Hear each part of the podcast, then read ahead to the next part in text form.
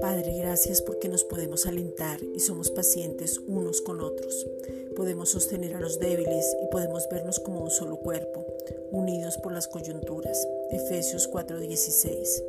Estando gozosos siempre, orando sin cesar y dándote gracias por todo, sin apagar el espíritu y siendo santificados por completo.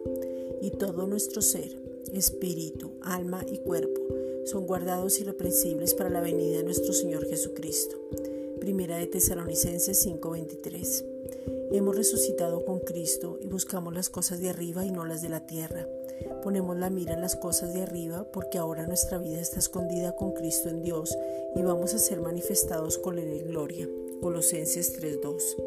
Nos revestimos del nuevo hombre. Colosenses 3:10 en el cual nos vamos renovando hasta obtener el conocimiento pleno de Él y donde ya no hay diferencias, ya no hay judío ni griego, circuncisión o incircunciso, bárbaro ni escita, siervo ni libre, sino que Cristo mismo es el todo en todos, entonces nos podemos gozar en la verdadera libertad.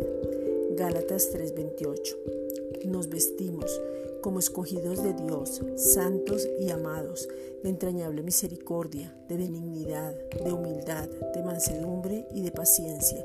Colosenses 3:12. Nos soportamos unos a otros y nos perdonamos, porque ahora podemos entender nuestra naturaleza, entendemos nuestro ADN, entendemos que somos uno con Cristo.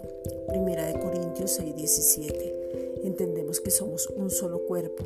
Entendemos que ahora ya no nos pertenecemos y entendemos que si Cristo nos perdonó, podemos perdonarnos unos a otros. Colosenses 3:13. Gracias Padre.